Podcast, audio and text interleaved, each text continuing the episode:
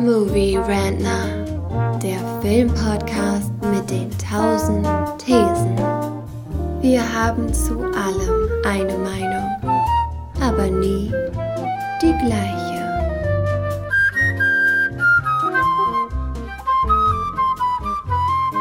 Frührentner, der Podcast, in dem wir aktuelle Streaming, Film und Serien-Events besprechen. Heute unsere Review der finalen Folge und der gesamten Staffel von She-Hulk, der neuesten Disney-Serie aus dem Marvel-Universum, dem äh, MCU auf Disney Plus. Vergangenen Mittwoch lief das Finale und ich sage schon mal so viel vorweg, das Finale hat das Internet gespalten. Es gibt Leute, die es abgrundtief hassen und andere, die darin durchaus Stärken sehen. Ja, und das werden wir jetzt alles mal hier besprechen und es ein bisschen aufdröseln.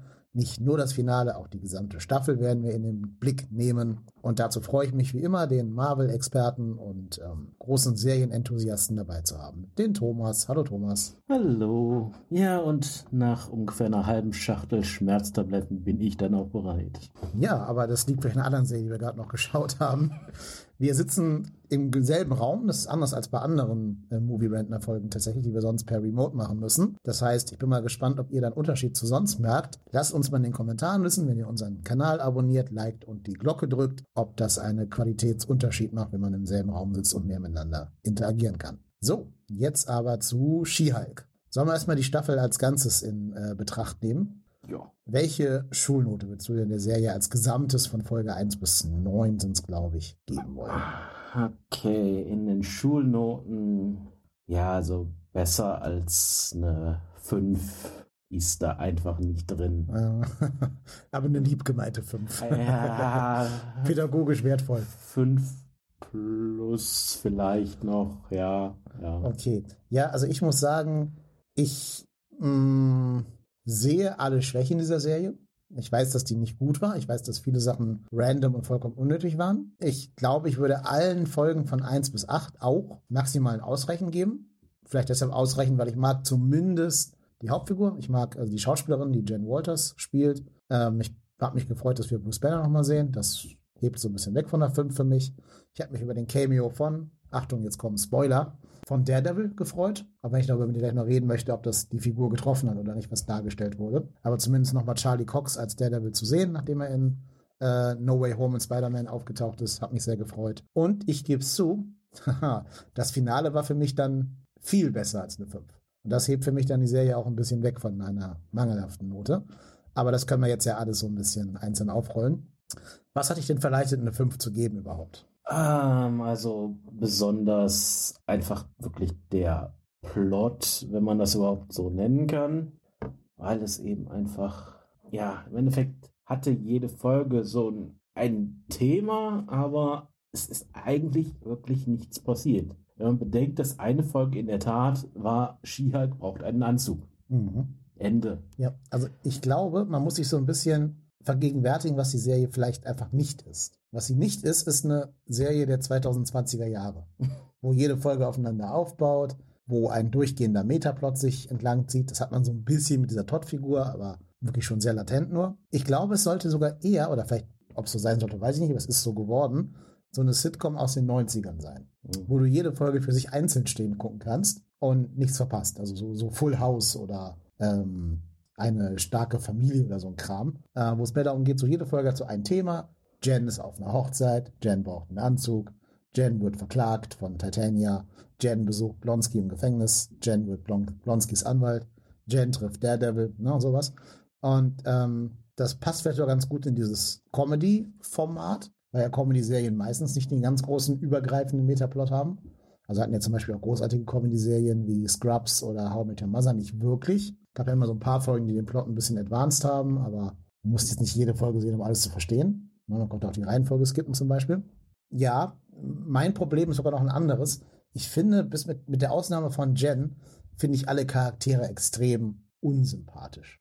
Hm. Also ich finde, selbst etablierte Charaktere, die auftauchen, haben sie geschafft, ins Lächerliche zu ziehen. Also zum Beispiel Wong, ne, der eigentlich ja der Sorcerer Supreme, ist ja nicht so ganz klar, ob er es jetzt ist oder, oder Doctor Strange, aber er ist jetzt zumindest einer von den beiden Kontestaten, ist jetzt plötzlich so ein Insel, der kein, keine Frau abkriegt abends auf dem Sofa sitzt mit einer Tüte Popcorn und sich diese besoffene Partymaus da angelacht hat. Also, wenn sie ihn Wongas nennen, passt das für diese Figur sehr gut, weil er ist nicht mehr Wong Hm. in dieser Serie. Das, wenn das irgendwie ein Nexus-Event wäre, und das ist jetzt eine Parallelwelt nicht das 616, dann wäre das vielleicht okay, das Wongas-Verse, ja? Dann würde ich damit vielleicht mit mir reden lassen. Aber ich kann doch jetzt nie wieder Wong in einem Avengers-Film für ernst sehen und nicht denken, Wongas, Wongas, Wongas. Mhm. Das geht doch nicht. Und ich fand auch die Figuren, die uns als sympathisch verkauft worden hätten sein sollen, auch nicht sympathisch. Also diesen weiblichen Sidekick von Jen, ich weiß gar nicht, wie die heißt, diese aufgedrehte Äh, die Paralegal äh, Ja. Nikki. Nikki, genau. Unfassbar unsympathisch. Die fällt ja auch Jen dauernd in den Rücken. Hm. Na, also sie sagt ja, ach, nimm's mir nicht übel, aber ich werde jetzt einfach mal dein, für dich irgendwie so ein Fake-Profil erstellen, da auf äh, dein, dein Video auf Intelligenzia leaken und so. Ähm, das macht sie schon alles zwar im Sinn des Guten, aber zum Beispiel das Video ist ja trotzdem in der Welt jetzt. Also, dass dieser, da dieser Plot-Thread ja auch nie aufgeräumt wird, hat trotzdem jetzt die Intelligenzia, die ja mehr ist als nur Todd, dieses Video von ihr, wie sie peinlich tanzt, kann das ja auch leaken und damit ihr in Staffel 2 vielleicht noch Probleme machen. Und das ist ja alles nur, weil sie sämtliche, ohne Rücksprachen, immer sämtliche Absprachen quasi bricht. Und dazu ist sie ja total laut, obnoxious und ja, auch großmäulig irgendwie, ohne dass- Mhm. dass man versteht, warum sie das ist. Also finde ich halt, wie gesagt, sensationell unsympathisch. Die Familie von Jen, super toxisch. Ne? Also, die sind ja immer nur dran, hast du einen Mann, verdient der Mann auch genug Geld und dann bringt sie am Ende ihren Mann nach Hause. Spoiler für das Finale, ne? wir haben ja gesagt, wir machen mit Spoilern hier. Und dann wird dieser Mann gefragt, wie er denn gedenkt, sie zu ernähren, die Jen, was ja auch überhaupt keine, überhaupt gar nicht gerecht wird, einer, Sympa- also einer erfolgreichen Anwältin. Ähm, also das, das hat für mich sehr in diesen Nebenfiguren gescheitert. Und natürlich alle Bösen sind einfach auf eine lächerliche Art und Weise böse. Hm. Also nicht mehr so, dass man denkt, die haben jetzt irgendwie ein Gefahrenpotenzial. Da wächst der neue Thanos heran oder ein kleines Level von Thanos, weiß ich nicht. Ähm, vielleicht sowas wie was Loki vorher war, bevor er weich Mhm. gespielt wurde oder so. Alles nicht. Das sind einfach irgendwelche armen Loser quasi, die irgendwelche lächerlichen Pläne haben. Ja, das soll natürlich alles Meta-Kommentar sein, das ist mir schon klar, auf was da angespielt wird. Aber ja, es, es funktioniert halt nicht, wenn du die Bedrohung für sie gar nicht ernst nimmst. Ja, das stimmt. Was mir eben auch gerade jetzt so in der vorletzten Folge und der letzten sehr stark vorkam, ist, dass sich das Ganze anfühlt wie eine Fanfiction. Und eben wirklich so eine, wie ein äh, Teenager an der Schule schreiben würde, der sich eben wirklich dann praktisch selbst in die Hauptrolle schreibt und dann eben natürlich auch seine ganzen Fantasien auslebt. So zum Beispiel eben mit Daredevil. Deswegen habe ich in der Tat ein großes Problem mit der Existenz dieser Figur in der Serie, weil ich habe das Gefühl, die ist nur da, weil die Autorin geil darauf war, mit dem ins Bett zu hüpfen. Und das hat sie dann eben über Jen getan. Ja, ich glaube, er ist da, weil sie haben sich ja entschieden, eine Anwaltsserie zu machen. Attorney of Law ist ja der Untertitel. ne? Und der Sekunde, wo sie das tun, mussten sie ihn irgendwie reinschreiben. Mhm. Du hast aber auch genau gemerkt, die, die haben keine Ahnung, wie sie ihn reinschreiben sollen. Ja. Also es geht ja schon damit los, Daredevil wohnt nicht in Los Angeles. So, das klingt jetzt wie so ein, so ein Fanboy-Complaint. Das ist aber wichtig, weil Daredevil, und das sagen sie auch in der Serie sogar, ist einfach beheimatet in Hell's Kitchen in New York. Und da gehört er hin. Der gehört in ein Setting, das kennen wir aus der Netflix-Serie, aus der ja Charlie Cox auch stammt. Ähm, der gehört in ein Nachtsetting, wo es dunkel ist. Dunkle so Gassen und Alleyways quasi. Ähm, in New York. Und jetzt ziehen sie ihn ans Tageslicht in L.A., geben ihm noch so einen lächerlichen, also an sein erstes Kostüm im Comic angelehntes gelbes Kostüm, was halt in den 60ern im Comic vielleicht funktioniert hat, aber in einer, ja, dieser Grim Gritty Netflix-Serie überhaupt nicht funktioniert hätte. Und zerren ihn nach L.A. Und es wird ja überhaupt gar nicht erklärt, warum er jetzt in L.A. ist. Also er sagt ja, er muss den Fall von Blonsky übernehmen. Ähm, one for the money, sagt er quasi. Mhm. Also einen fürs Geld äh, übernehmen. Aber, also A war ja scheinbar schon mal vorher in L.A., weil dieser Kostümmacher hat ja sein Kostüm in seinem, seiner Hutbox da. Ähm, und B, es wird ja wohl auch in New York ein paar High-Profile-Fälle geben mit Superhelden und so. Vor allen Dingen, also er ist ja gar nicht der Superhelden-Attorney. Er ist eigentlich so der Typ, der sich um den kleinen Mann kümmert, der sich nicht das leisten kann, sich einen Anwalt zu nehmen, an dem irgendwie Unrecht getan wurde. Dann such dir doch auf, wenn du Geld verdienen willst, irgendeinen reichen Typen, dem Unrecht getan wurde. Irgendeinen Philanthropen, so, so eine Art Bruce Wayne quasi, ohne Batman halt, ähm, dem Unrecht getan wurde und den du verteidigen kannst. Aber doch nicht in, irgendwie in L.A. versuchen, ähm, ich weiß, wen hat er nochmal verteidigt? Oder Äh, Blonsky? Oder? nee, den, ähm, ja, also diesen Kostümmacher. Nee, ja, genau. Ja, ja. Ich weiß den Namen gerade auch nicht. Den Kostümmacher, genau. Und der hat hier Jen verklagt. Mhm. Ja, nee, nee. äh, Jens Mandant. Jens Mandant hat den Kostümmacher verklagt. Genau. So war das, genau. Und ähm, auch da merkst du, die haben einfach nur versucht, eine Folge zu haben, wo die beiden auf verschiedenen Seiten standen. Mhm. Ob das jetzt Sinn ergibt oder nicht. Vor allen Dingen, weil dieser Kostümmacher uns ja nur auch wieder nicht als gute Figur dargestellt wurde. Der wurde doch als super arroganter, beleidigender, teilweise auch so bodyshamender Typ dargestellt, der Jen ja auch nicht irgendwie helfen wollte. Der wollte ja gar nicht annehmen am Anfang. Ja. Als, als Klientin oder als äh, Kundin oder so. Das ging ja nur über das nötige Kleingeld dann. Also warum sollte sich Matt Murdock für diesen Typen interessieren? Was, was hat der getan? Und diese Antwort bleibt die Serie auch schuldig. Das wird überhaupt gar nicht erklärt. Also wenn sie wenigstens so einen 10-Sekunden-Flashback gemacht hätten, wie er ihn mal rettet oder irgendwas. Oder wie, wie er vielleicht doch zeigt, dass er so ein Heart of Gold hat, dieser Kostümmacher. Hm. Aber nee, er ist halt einfach nur so eine Art Haute Couture äh, West Coast Designer und passt damit halt überhaupt nicht in diese Welt von Daredevil. Ja, also wo du jetzt eben auch gerade diese Szene, diese Gerichtsverhandlung erwähnst, das ist eben auch ein großes Problem, was ich mit dieser Show habe. Das haben ja die Autoren auch selber zugegeben, Ja. dass sie keine Ahnung hatten, wie man Gerichtsszenen Ja, schreibt. Genau. Und das merkt man einfach unglaublich. Ja. Das ist so deutlich. Allein in dieser Szene. Es wird ja immer wieder gesagt, dass Jen so eine super Anwältin ist. Alle sagen ihr das, ach, großartig und ja, neuer Job.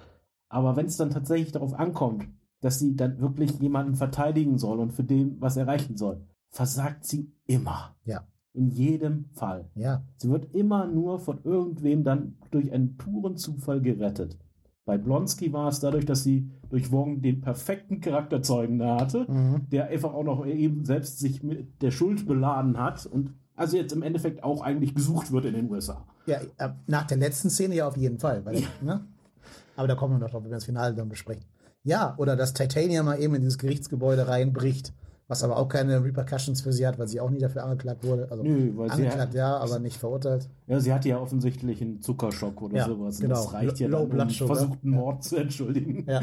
Ja, und vor allem das Schlimme finde ich halt, äh, She-Hulk ist quasi fast genau gestartet in der Woche, wo Better Call Saul zu Ende gegangen ist. das heißt, du hast die beste Anwaltsserie oder Gerichtsserie der 2020er Jahre, ging gerade zu Ende, wird ersetzt durch eine Serie, wo die Macher sagen, eigentlich haben wir keine Ahnung von Gerichtsserien, wie man es dreht und schreibt und, und inszeniert. Ähm, wir mussten es machen, weil die im Comic halt Anwältin ist. Die hatten überhaupt keinen Bock auf diese ganzen Gerichtsgeschichten da. Und dann sind die ja noch so dreist und sagen, dass sie keine Ahnung haben. Haben sie aber scheinbar auch keinen Writer an Bord geholt oder Writerin halt, der oder die das gekonnt hätte. Also Genau. irgendwo müssen noch Leute rumlaufen, die zum Beispiel bei Boston Legal im Writing-Team waren. Oder bei Ellie McBeal oder Ja. so. Warum nimmst du keinen von denen und sagst, schreib du die Szenen und wir packen das dann in den Gesamtkontext irgendwie. Ja, genau das ist in der Tat dann eben wirklich meine größte Kritik daran. Es ist ja okay, wenn man das nicht selber weiß, aber dann holt man sich Experten ins Boot. Das ist ganz normal. Das weiß jeder Autor, dass man das so macht. Stephen King weiß auch nicht alles, worüber er schreibt in seinen Büchern auswendig. Er hatte auch Leute, die er danach fragt. Ja. Aber es ist dann einfach, ich weiß nicht, ob das Faulheit ist oder einfach Arroganz, aber Ja. Ja, schade, weil damit natürlich das Kern, der Kern dieser Serie, und die Serie heißt ja nun mal Attorney at Law in der Unterschrift, also die Anwältin im Deutschen dann, ähm, damit wird ja der Kern der Serie enthüllt, Ja. quasi. Das ist in der Tat eben so eine meiner Haupttheorien, dass von diesem Titel im Endeffekt ein Wort übrig bleibt, an das, worauf die Autorin hinaus wollte. Und nur darüber wollte sie schreiben. Der Rest hat sie schlicht und ergreifend nicht interessiert. Und das ist das erste Wort dieses Titels. Weil sie wollte keine Hulk-Serie schreiben, das Mhm. merkt man einfach hundertprozentig. Sie wollte keine Anwaltsserie schreiben. also bleibt nur noch genau ein Wort. She. Ski. Darüber wollte sie schreiben, weil das ist das, was sie und ihre Freundinnen da interessiert, offensichtlich. Ja, finde ich jetzt also erstmal nicht schlimm, dass sie das machen wollen. Ne? Es ist vollkommen okay. Ich finde auch, sie haben ein paar profunde Aussagen über das, wie es wahrscheinlich ist, Frau zu sein in der heutigen Welt, gemacht. Also nicht, dass ich das wüsste, weil ich bin offensichtlich keine Frau. Aber ich glaube zum Beispiel schon, dass die Serie auch relaten könnte mit ähm, beruflich erfolgreichen Single-Frauen in Großstädten zum Beispiel, Mhm. die halt erfolglos durch Tinder sich durchswipen und von Date zu Date hechten und es da irgendwie ein guter Typ bei wäre, die auf ihr Aussehen reduziert werden oder von denen man sagt, nur eine Persönlichkeit von dieser Frau interessiert mich. Also bei She-Hulk ganz deutlich jetzt eine She-Hulk-Persona ähm, und nicht die Jen Walters-Persona. Ähm, auch, dass sie da halt mit Übergriffen rechnen musste, glaube ich, ist schon ein realistisches Szenario für, für echte Frauen. Insofern ist es okay, dass man es auch in Superhelden-Serien thematisiert, finde ich schon.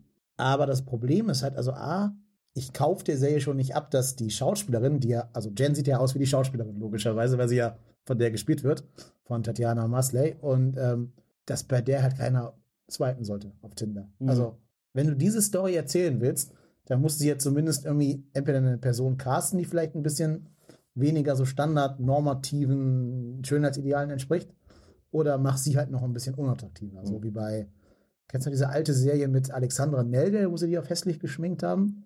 Lotta in Love Ah, ist, ist, ein, ist ein Remake von so einer kolumbianischen äh, Serie. Ja. Da haben sie dir halt zumindest so eine dicke Hornbrille gegeben, so eine Zahnspange und ein bisschen fettige Haare und so. Mhm.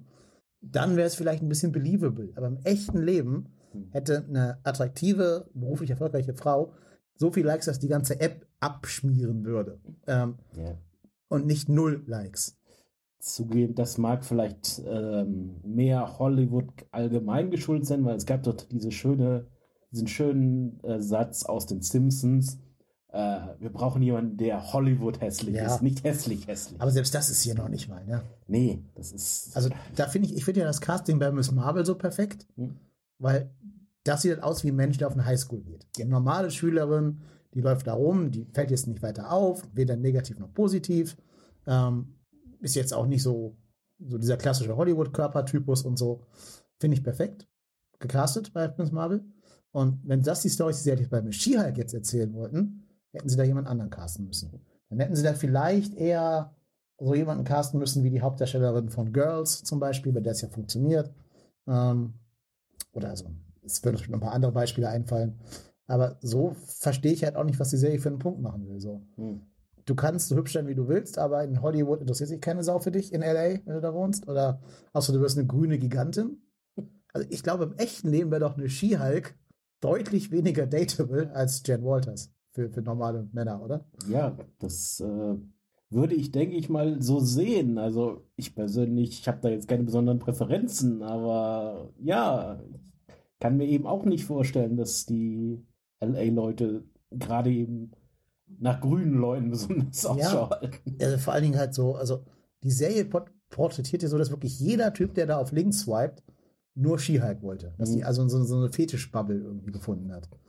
Wo man halt auf 2,50 Meter große Bodybuilderinnen, die grün sind. Und wenn sie ihre Kontrolle verlieren, nicht in der Mitte durchbrechen könnten. Ja. Ja. Aber das, ja. Bei Snooze. Snoo. Ja, der ist bei Snooze, nur, genau. Das ist in der Tat so.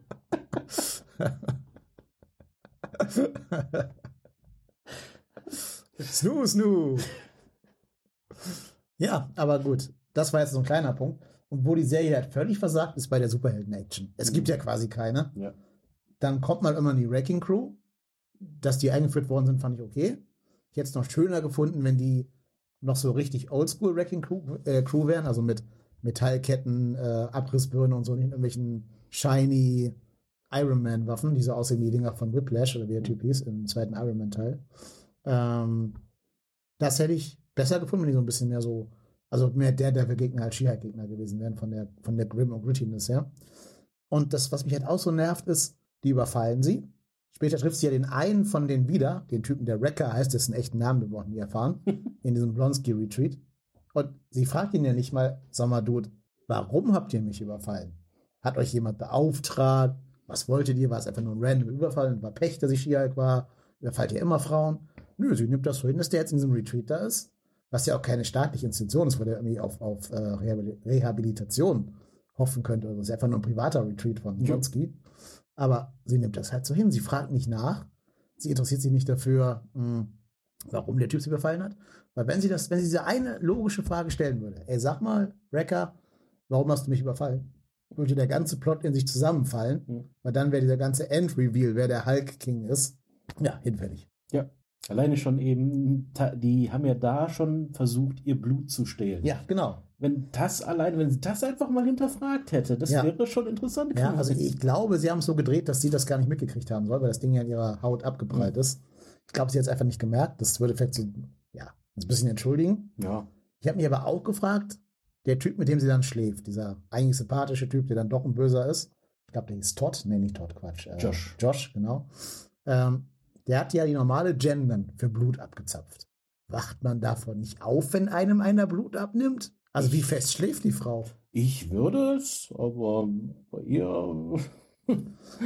Ja, also selbst wenn das eine minimale Einstichstelle auf dem Oberarm hinterlässt, also auch das kann man doch merken irgendwie, oder? Die meisten Leute merken es gerade auch, also selbst wenn sie jetzt nicht davon aufgewacht wäre, am nächsten Morgen hätte sie das auf jeden Fall gemerkt, weil wenn man Blut abgenommen hat, dann tut das weh hinterher. Das merken die meisten Leute. Ja, vor allen Dingen, der hat ja eine schlafende Frau versucht zu pieksen. Also Mhm. Der hat ja auch nicht die Chance, den Arm irgendwie groß zurechtzurücken und eine Vene zu suchen oder irgendwas.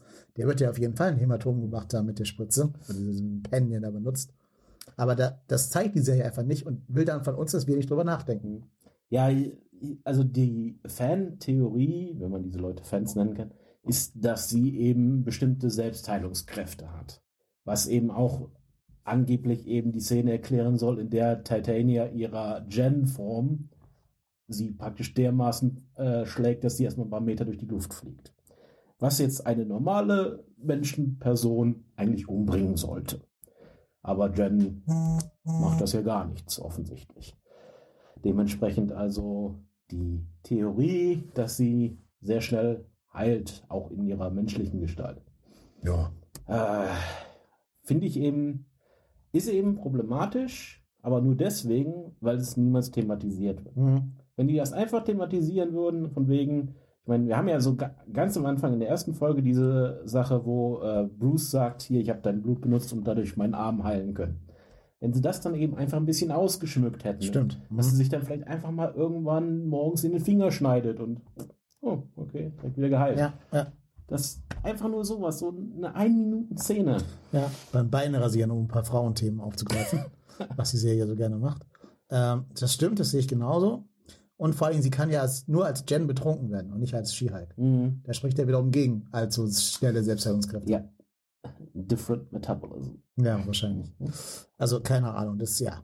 Da war die Serie ein bisschen faul und erwartet von uns als Zuschauern, dass wir also auch mit faul sind. Jetzt, jetzt haben wir da ja sehr negativ drüber gesprochen. Ich fand sie trotz allem nicht so schlecht, weil ich finde, sie hat zumindest so eine gewisse Lockerheit, so eine Leichtherzigkeit an sich. Vielleicht auch so ein bisschen so eine Attitüde, wo wir gar nicht drüber nachdenken sollen. Das ganze Nerd-Nitpicky-Ding, was wir jetzt hier getan haben die ganze Zeit. Vielleicht will die Serie das auch gar nicht, weil es ja wirklich eine Comedy-Serie sein soll und nicht so eine bierernste Marvel-Serie à la Loki, wo man die, die Physik dahinter verstehen soll und so. Das ist okay. Also ich fand diese Haltung nicht schlecht. Ich bin auch grundsätzlich ein Freund von so Bruch der vierten Wand. Macht ja Deadpool zum Beispiel auch. Aber das wird jetzt gleich, wenn wir aufs Finale zu sprechen kommen, noch ein bisschen spannendes Thema werden. Wie fandst du bis zum äh, Finale diese Brüche der vierten Wand? Ja, also ich sag mal, das Problem war eben, dass sie oftmals ja eben in diesen Brüchen der vierten Wand ähm, schon so diese Anklagen an das Fandom geliefert hat. Zum Beispiel eben, ja, wir haben wieder Wong in der Folge, ah, wieder eine Woche Twitter-Schild. Das ist eben das, was ich ehrlich gesagt einfach nicht mochte. Und gerade auch, wie du gerade sagtest, ähm, man soll da eben nicht drüber nachdenken, dieses Nerd auseinandernehmen. Das will diese Serie nicht. Da stimme ich dir vollkommen zu. Das will sie nicht. Und in der Tat macht sie sich ja ständig darüber lustig, wenn die Leute das tun. Sie hat es ja offensichtlich vorhergesehen, dass die Leute da so drauf reagieren würden. Aber sie tun das eben auf eine beleidigende Art und Weise. Und das finde ich absolut nicht okay, weil das MCU hat eben die Leute, die so darüber reden, die ganze Zeit herangezogen. Und jetzt dann zu sagen, äh, äh, haha, ihr Idioten, ist einfach nicht okay. Also, Ja, stimmt. Das sind die Leute, die denen das Geld geben für die Kinokassenkarten. Ne? Ja, das ist richtig. Ähm, ich finde trotzdem bemerkenswert, wie akkurat sie das vorausgesagt haben, die ganze Kritik. Also Mhm. da waren sie schon sehr self-aware tatsächlich. Äh, weiß ich nicht. Also es ist eben relativ einfach vorherzusehen, wenn du eben eine, ähm, einen Teil der Bevölkerung beleidigst, dann ist es relativ einfach vorherzusagen, dass sie dich nicht mögen. Und dementsprechend finde ich jetzt eben deren Kunst der Vorhersage nicht sonderlich Ja, aber sie haben ja schon auch konkrete Plotpoints von ihrer eigenen Serie als unzureichend benannt. Vor allem, wenn wir aufs Finale gleich zu sprechen kommen. Und das ist eine Self-Awareness, die zum Beispiel andere schlechte Serien die im Moment gerade ihr Finale gezeigt haben. Ich will jetzt nicht dem anderen Podcast in zwei Wochen vorausgreifen, aber wir wissen beide, wovon ich rede. Ähm, die sich dieser Sachen nicht bewusst sind und glauben, sie hätten gerade große Shakespeare-Tragödien geschrieben. Ja. Also da hat die Serie dann doch so einen kleinen Fleck in meinem Herzen durch diese Self-Awareness, die sie da anscheinend an den Tag legen. Ja, ja, das, das ist wahr. Das Problem ist eben, obwohl sie diese Self-Awareness haben, haben sie es nicht besser gemacht. Das ist so das. Ja, aber das glaube ich ist sogar Absicht, narrative Absicht, weil damit haben sie für mich das Finale vorbereitet, auf das wir zu sprechen kommen können. Mhm. Die neunte Staffel hat das, äh, die neunte Folge der ersten Staffel hat das Internet natürlich gespalten.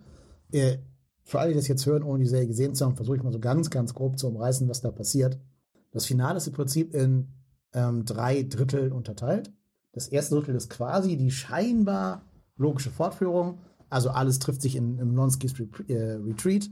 Alle Charaktere, alle Plotstränge laufen da zusammen. Wir erfahren, dass Todd der Hulk King ist, was sowieso jeder wusste. Ähm, also es war jetzt kein Geheimnis irgendwie. Und dann läuft es darauf hinaus, dass die große Action kommt. Abomination kämpft nochmal gegen den Hulk. Also Bruce Banner taucht nochmal auf. Und dann plötzlich, und damit leitet sie das zweite Drittel ein, sagt Jen quasi, nee, stopp, stopp, stopp, so geht das hier nicht. Durchbricht die vierte Wand aktiv ähm, und klettert in so einem, so einem animierten Disney Plus Screen in diese Disney Plus Assembly Kachel hinein, die man nach der Serie mal angucken kann und trifft als Jennifer Walters auf ihre eigenen Schreiberlinge. Die ja dann da sitzen, das sind glaube ich auch die echten Schreiber gewesen, keine Schauspieler, ne? Die die Zum, haben. zumindest Jessica Gao war dabei. Ich weiß nicht, ob die anderen auch da waren. Also der, der Headwriter war auf jeden Fall auch der echte Headwriter, die sich da halt selber spielen. Ähm, und verlangt dann Kevin zu sehen. So, und jetzt denkt man natürlich alles, wäre Kevin Feige mit gemeint. Also soll ja auch impliziert werden, dass er es ist. Im Endeffekt ist es aber nur die super intelligente KI, K-E-V-I-N. Ähm, das fand ich schon witzig, ehrlich gesagt. Also leider haben mich die Untertitel gespoilert. Ich habe das mit UTs geschaut. Und in den UTs steht schon drin K.E.V.I.N. wenn sie von Kevin reden. Deswegen war für mich klar, dass es irgendwie eine AI oder irgendwas sein würde. Aber ich finde es schon witzig, dass sie zu Kevin geht und ihm genau alles das vorwirft, was man wirklich dem echten Kevin Feige vorwirft. Hm. Ja, ja, zugegeben. Die, die Szene an sich war interessant. Das würde ich ja durchaus noch unterschreiben.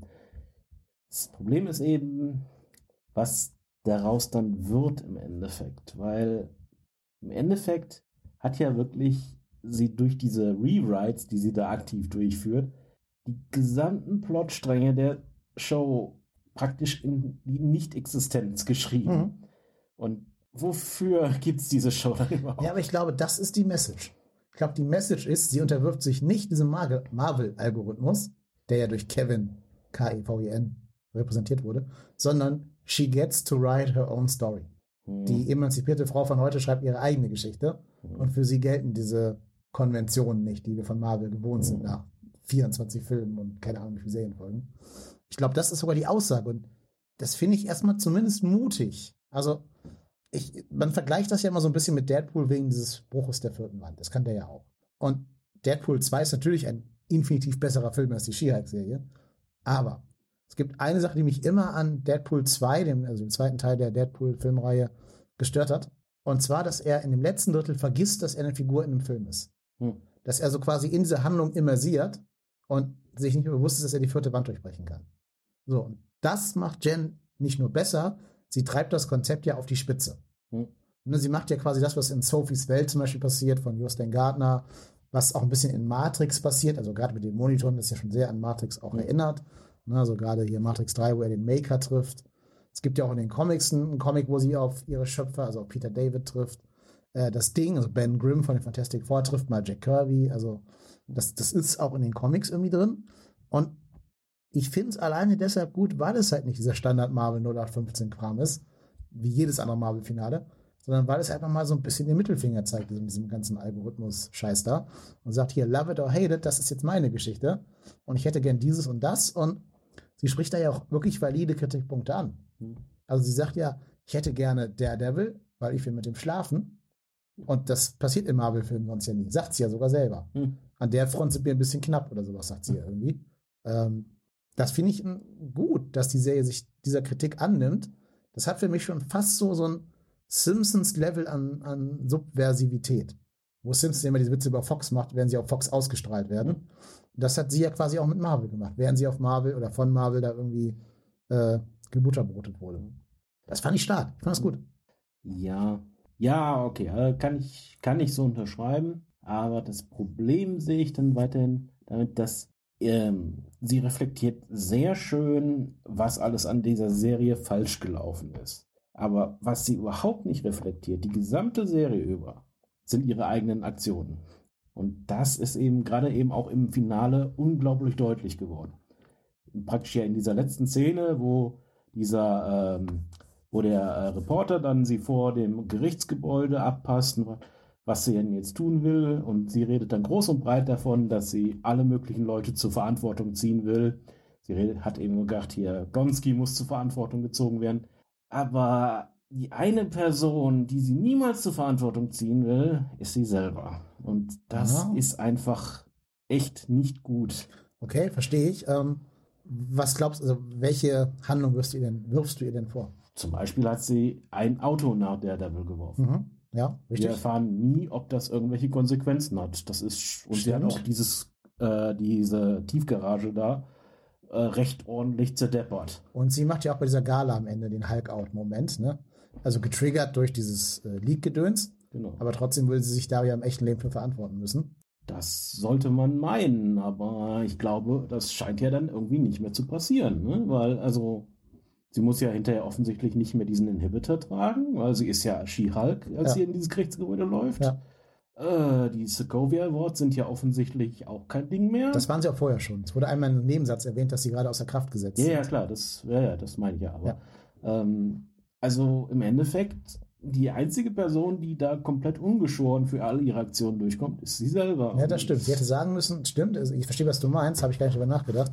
Ähm, sie hätte in der Szene, wo sie sagt, Blonsky muss karmatische Verantwortung übernehmen, hätte sagen müssen, okay, und wenn ich ehrlich bin, ich auch. Hätte sie zumindest irgendwie diesen Inhibitor für ein Jahr tragen müssen auf Bewährung oder irgendwas, dass da so ein bisschen Konsequenz für sie bei rumkommt. Ne? Ja. Und sie nicht nur da jetzt in diesen God-Mode gehen kann und selber ihren, ihren Programmcode quasi ändern kann. Ja, okay, verstehe ich. Mich hat was anderes gestört, und zwar das dritte Drittel des Finales, weil ich es noch nicht erwähnt habe. Das ist diese Family Barbecue-Szene.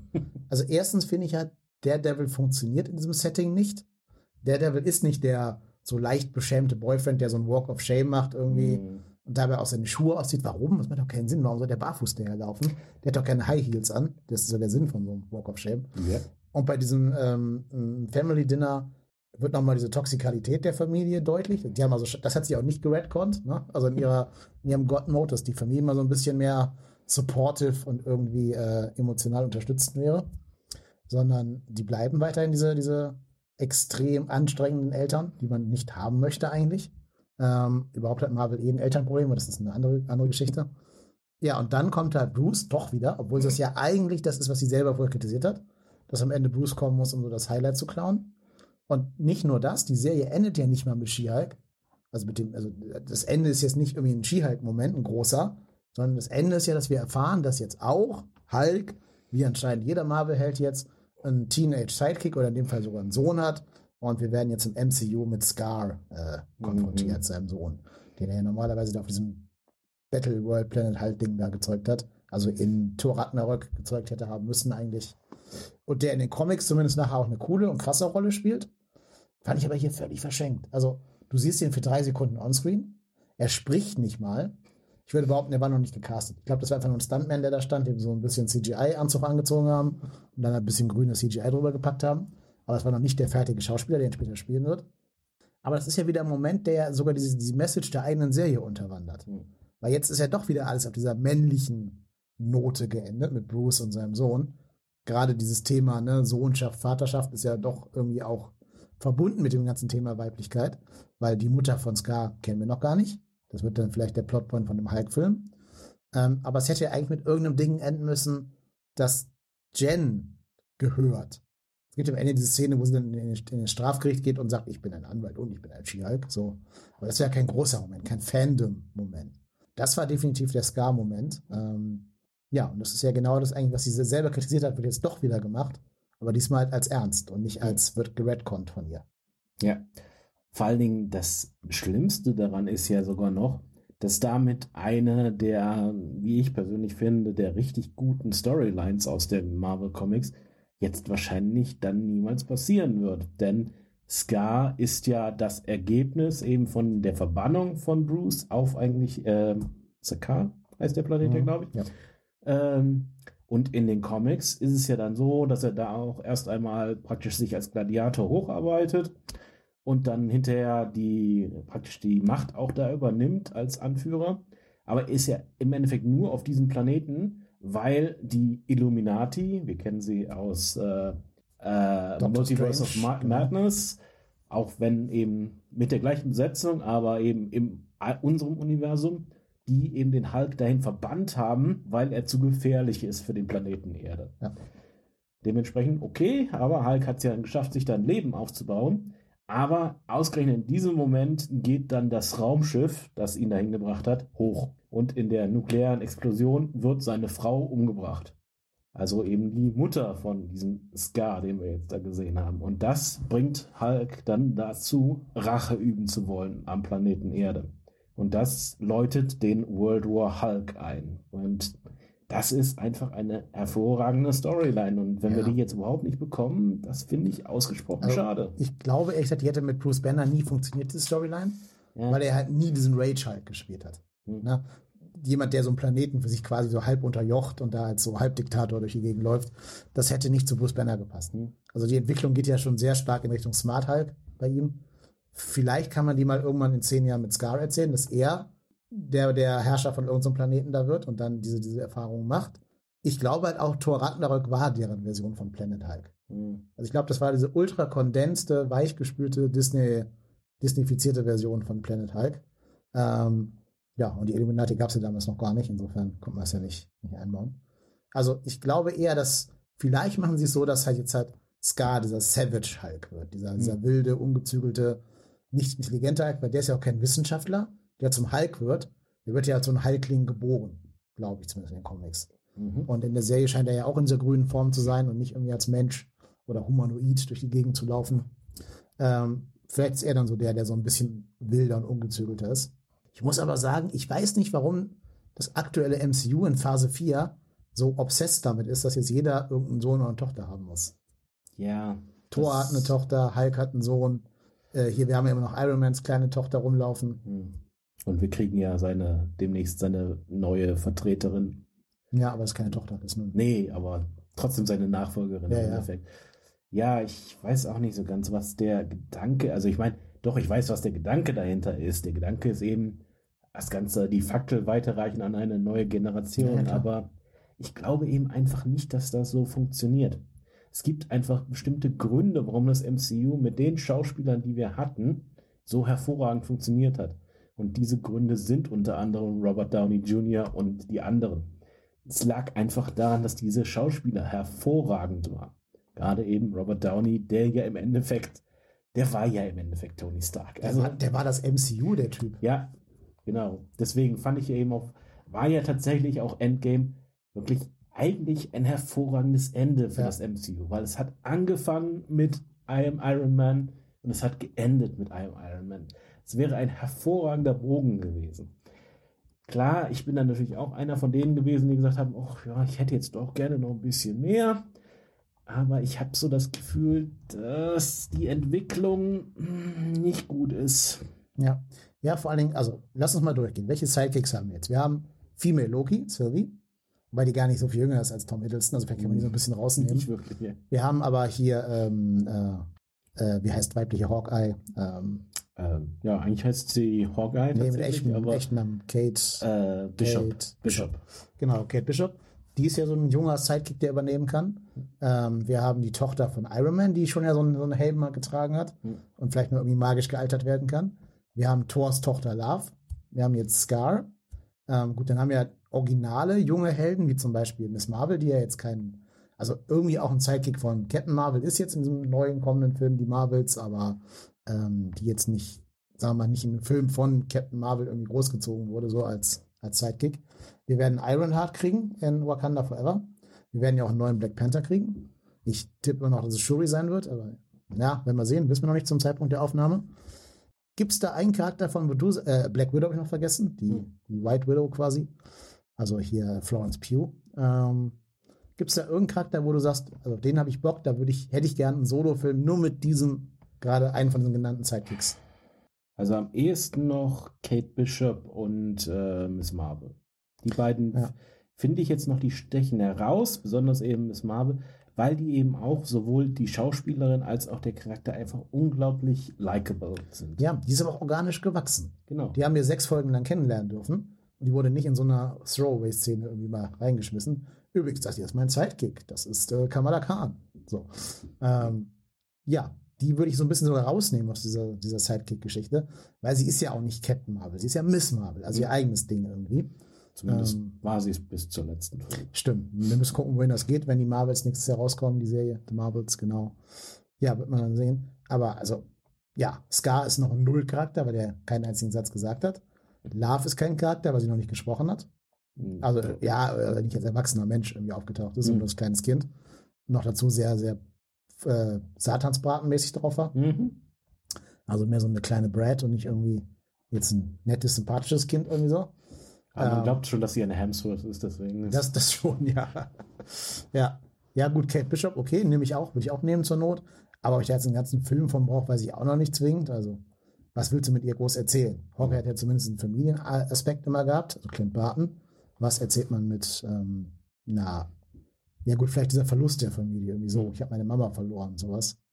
Äh, ja, wird man sehen müssen. Nee, aber es ist genau wie du sagst, ich freue mich am meisten auf die Daredevil-Serie, was ein präetablierter Charakter ist. Es wurde ja so ein bisschen geteasert, dass wir vielleicht doch noch einen Hulk-Solo-Film kriegen. Auch weil die Rechte jetzt langsam auslaufen und dann Hulk darf dann verbraten werden von Disney. Da freue ich mich drauf. Ich freue mich ein bisschen auf Black Panther, weil das ja auch ein Abschied von Chadwick Boseman sein wird. Aber es sind halt alles, wie du schon gesagt hast, die alten Franchise-Charaktere. Ich freue mich jetzt nicht auf einen äh, hier White Widow Solo-Film.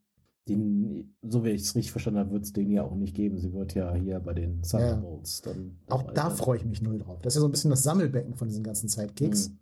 Das sind ja alle, die einen Namen haben, wo man nicht weiß, was man den tun soll, die aber so ein bisschen coole Kostüme haben. Also allein, dass da Ghost rumläuft zum Beispiel aus dem Ant- Ant-Man-Franchise. Der Red Guardian. ja, ich meine, ich glaube, der, der Red Guardian ist, glaube ich, sogar da, um sich dann später zu opfern für Jelena.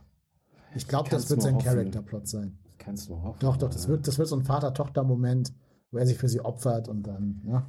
Selbst das ist jetzt schon furchtbar, weil das, das funktioniert bei den beiden hier überhaupt nicht, weil Ja, das die sind können- ja noch nicht mal verwandt. Nee, aber das können sie ja noch, noch drehen, dass sie dann so, so, so eine äh, Surrogaten-Vater-Beziehung mit ihm aufbaut. Ja.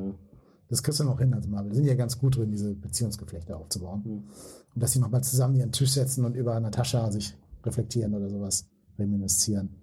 Das ist okay. Aber allein, dass da halt ein Taskmaster rumläuft, die ja nicht mehr reden kann, also auch kein Charakter irgendwie im weitesten Sinne ist, sondern Ja. mehr so ein Eigentlich hirntot. ja, eben, war, genau, ein Zombie halt quasi. Ist ein Roboter-Zombie irgendwie. Ähm, wie gesagt, noch kein Mensch der Welt sagt, ach, ich vermisse aber Ghost. Ich hätte genau eine, eine Serie, wo Ghost drin auftaucht. Obwohl ich ihr Kostüm sogar cool finde. Also, das ist ja ein cooles Charakterdesign, ne? Der Name ist cool, das Kostüm ist cool. Also, Ja. kann man so eine Covert-Geschichte sogar gut benutzen, tatsächlich, für so eine Undercover-Ops-Geschichte. Aber es ist jetzt kein Charakter, wo ich sage, oh, geil, Ghost. Ich würde wetten, die meisten Menschen, die das jetzt hier hören, wissen gar nicht, wer Ghost ist. Hm. Im Endeffekt, genau. Also, da hätte ich irgendwie lieber so die Einführung von Kitty Pride gehabt oder sowas, die ja, im Endeffekt genau das Gleiche kann. Also, Gerade jetzt, wo wir natürlich Mutanten haben und She-Hulk hat ja auch ganz oft Wolverine geteased, ne? Hast du diese ganzen Zeitungsartikel-Teaser mitgekriegt? Ja, die waren so versteckt in der She-Hulk-Geschichte. Dann ist ja Nikki einmal mit so Krallen, so Pinselkrallen aufgetaucht. Sie hat Kevin Feige, also K-E-V-I-N ja sogar, nach den Mutanten gefragt. Also hm. Marvel weiß schon, was es tut. Ne? Und noch ein kleiner Side-Fact, als äh, Kevin sagt, dass Effektiv immer keine Zeit, die sind gerade in anderen Projekten, hört man das Theme von Black Panther im Hintergrund. also, ja, fand ich ganz witzig tatsächlich. Nee, aber du hast recht, also das wäre perfekt gewesen, um da wirklich Kitty Pride einzuführen. Du musst sie ja nicht mal Kitty Pride nennen. Du kannst ja sagen, du kannst ja die kann ja eine Maske tragen und du sagst Codename Sprite oder Shadowcat oder irgendwas. Ähm, und gar nicht sagen, wer sie ist dass sie Mutant ist. Einfach nur, sie kann das halt. Das sind ihre Fähigkeiten. Und dann kann man das ja irgendwie darüber auch ein bisschen alles einführen. Dann hätte auch Kitty Pride mal so eine prominentere Rolle im MCU, als sie das in den X-Men-Filmen hatte, wo sie ja schon irgendwie verschenkt war. Also klar, sie wurde halt geilerweise gespielt von äh, damals ja noch Ellen Page, der echte Name ist natürlich Elliot Page. Ähm, sie hat ja auch, also das ist ja auch so ein Versäumnis von X3. Die teasen ja einen Kampf zwischen ihr und Juggernaut. Das hätte ja episch werden können, ne? Der Typ, der nicht aufgehalten werden kann und die Frau, die durch Wände gehen kann. Und dann ist der Kampf nach drei Sekunden vorbei, nach einer Cutscene. Ich meine, immerhin hat er ein sehr bekanntes Internet-Meme kreiert. Okay, das kenne ich glaube ich gar nicht. I'm the Juggernaut, bitch. Okay, das kannte ich jetzt nicht. Echt? Nein, oh Gott, oh Gott, oh Gott. nein. Aber ähm, vor allen Dingen, es gibt halt einen Comic, den hat sogar Joss Whedon geschrieben. Dazu empfehle ich mal unsere Joss Whedon-Folge anzuhören, ähm, wo Kitty Pride eine ganz zentrale Rolle spielt. Mhm. Das ist einfach so ein unfassbar epischer Moment. Ja. Und allein deshalb würde ich mir wünschen, dass sie die so ein bisschen einführen, wie du schon gesagt hast. Und halt nicht Ghost, die mir vollkommen egal ist. Mhm. Ja. Ich bin, weiß auch immer noch nicht, soweit ich das in Erinnerung habe, Ghost kam ja eben in Ant-Man 2, glaube ich, vor. Ja. Ich meine, sie wäre doch da geheilt worden. Also wieso hat sie überhaupt noch diese Kräfte? Ja, Taskmaster wurde ja auch besiegt eigentlich, ne? Ähm, Ja, aber gut, der, die hatte ja keine Kräfte an sich. Also Naja, ja. Es war ja einfach nur durch die äh, AI, dass sie da irgendwie die Daten gekriegt hat. Ja. Ja, ja, also ich, ich bin mal sehr gespannt. Die Idee ist ja gar nicht schlecht, so eine schmutzige Marvel Covert Ops Einheit zu haben. Die gab es ja auch bei den Comics. Es gab ja auch bei den Comics X-Men, die da für diese schmutzigen Taten zuständig waren. Da hätte man auch noch ein paar von einbauen können, wenn man diese Mutanten jetzt langsam einführen will. Also neben Kitty Pryde hätte ja auch zum Beispiel ein Kurt Wagner perfekt als Infiltrator gepasst. Gut, sehr Ja. auffällig, aber er kommt überall rein. Ja, nur nicht vom, ja, es passt nicht zu dem Charakter an sich, weil der ist ja jetzt nicht so der hinterlistige. Nee, aber wenn das für eine gute Sache tut, glaube ich, würde er schon mitspielen. Aber du kannst dir diesen Gewissensbiss sogar zum Thema machen. Hm. Dass er zwischen seiner Religiosität und dieser, diesen Sachen, die da machen müssen, hin und her gerissen ist. Kann ja auch erden, dass, dass da Mhm. nicht nur Arschlöcher drin sind oder so abgebrühte Killer irgendwie, sondern auch ein paar ähm, Gewissensbisse haben halt. Mhm. Also das kann man sogar machen. Ja, gut, ne? Das wird, glaube ich, im Endeffekt halt die Bucky Barnes-Serie, glaube ich. Weil Hm. das ist ja die Figur, über die wir uns definieren. Vielleicht wollen wir alle auch ein bisschen mehr von Jelena sehen, weil sie immerhin den Black Widow Namen trägt und, und von Florence Pugh gespielt wird, also einer sehr prom prominenten und vielversprechenden Schauspielerin. Mhm. Ja, bin gespannt. Aber ihr hört schon, also wir wünschen uns alle halt immer die etablierten Charaktere und nicht diese von Marvel da random reingeschmissenen Charaktere. Mhm. Ja. Aber wünscht ihr dir nochmal eine Folge, Fortsetzung von She-Hulk in, in Film- oder Serienform? Äh, nein. nee, also dafür hat diese Serie einfach zu viel für mich falsch gemacht. Das, ähm, also wenn, dann muss da ein komplett anderes Team dran. Äh, ich habe hab absolut nichts gegen Tatjana Maslani, die kann das von mir aus gerne weitermachen, die hat das eigentlich super gemacht. Aber man hat eben gemerkt, das Material, das man ihr gegeben hat, war einfach nicht gut. Und das hat die Serie für mich ziemlich runtergezogen. Und deswegen, also wenn eine Fortsetzung, wenn ein Film, dann bitte von einer besseren Autorenteam. Ja, meine große Angst ist ja, dass jetzt mit Daredevil Born Again rumlaufen wird. oh Gott. Also der Daredevil-Serie, die Marvel ja angeblich als Grim, Gritty und R-rated verkauft. oh Gott, bitte nicht. Ja, also das ist meine ganz große Angst, dass sie dann doch kommt und dann haben die ein süßes Shopping-Date in New York und gehen die Fifth Avenue runter und daten sich. Und dann hat sie, hat sie so ein bisschen Beziehungsstreit mit Karen Page. Muss mal eben noch einen Schluck Whisky nehmen. Ja, klingt wie Whisky, man hört es in der Aufnahme. Aber Whatever Happened to Karen Page wird auch nicht erwähnt, ne? ähm, gut, ich habe Daredevil Staffel 3 nicht gesehen, vielleicht wird es ja doch erklärt, aber meiner Recherche nach ist sie nicht rausgeschrieben worden in Staffel 3. Insofern, ja. Ähm, ja, also ich wäre gespannt, wenn sie in einem, X, äh, in einem Avengers-Film auftauchen würde, ob sie dann das mit dem Force Wallbreaking durchziehen. Hm. Also ob sie dann sie auch in so einem Kampf gegen, weiß ich nicht, Mr. Sinister oder Galactus oder äh, hier dem Time Lord ähm, Kang, ob sie dann sagen, sie darf jetzt aus der Handlung raustreten, das kommentieren, Hm. oder ob sie die Immersion doch nicht brechen wollen dann in der Sekunde. Das ist in der Tat so ein Problem, ne? weil so, wenn du so einem Charakter die Macht gibst, praktisch die Realität zu verändern, wie willst du so einen Charakter dann in eine gefährliche Situation Ja. bringen? Richtig. Das geht eigentlich gar Ja. nicht mehr. Deshalb glaube ich, sie täten sich einen Gefallen, es einfach rückwirkend zu sagen, She-Hulk spielt im Universum 313. Hm. Auch dieser Daredevil war nicht unser Charlie Cox, sondern war halt ein Daredevil 313. Und äh, auch Hulk und so, alles, alles Hulk 313 ähm, ist so ein abgeschlossenes Binnenuniversum für sich, so ein Seifenblasenuniversum. Und bei den Avengers, wenn sie da auftaucht, ist sie eine andere Gen. Und ein anderer Charlie Cox in der, in der Born Again-Serie von Mhm. Daredevil. Also das, glaube ich, täte Marvel sich einen größeren Gefallen mit. Mhm. Ja, auf jeden Fall. Gut, dann würde ich sagen, soll es das für heute mal gewesen sein. Ich hoffe, wir haben die Serie jetzt ähm, facettenreich genug besprochen und euch noch einen kleinen Ausblick auf kommende Marvel-Projekte in unserer Vorfreude gegeben. Ja, ich bin heiß auf die Daredevil-Serie. Ich freue mich mega, wenn sie wirklich dieses Netflix-Gen treffen sollten. Ich werde auch nochmal Staffel 3 von Netflix endlich in Angriff nehmen, jetzt wo die ganzen anderen Serien alle auslaufen. Ähm, ja, und dann würde ich sagen, bleibt uns gewogen, drückt die Glocke, drückt auf Abonnieren und macht es gut. Bis zum nächsten Mal. Tschüss. Ciao.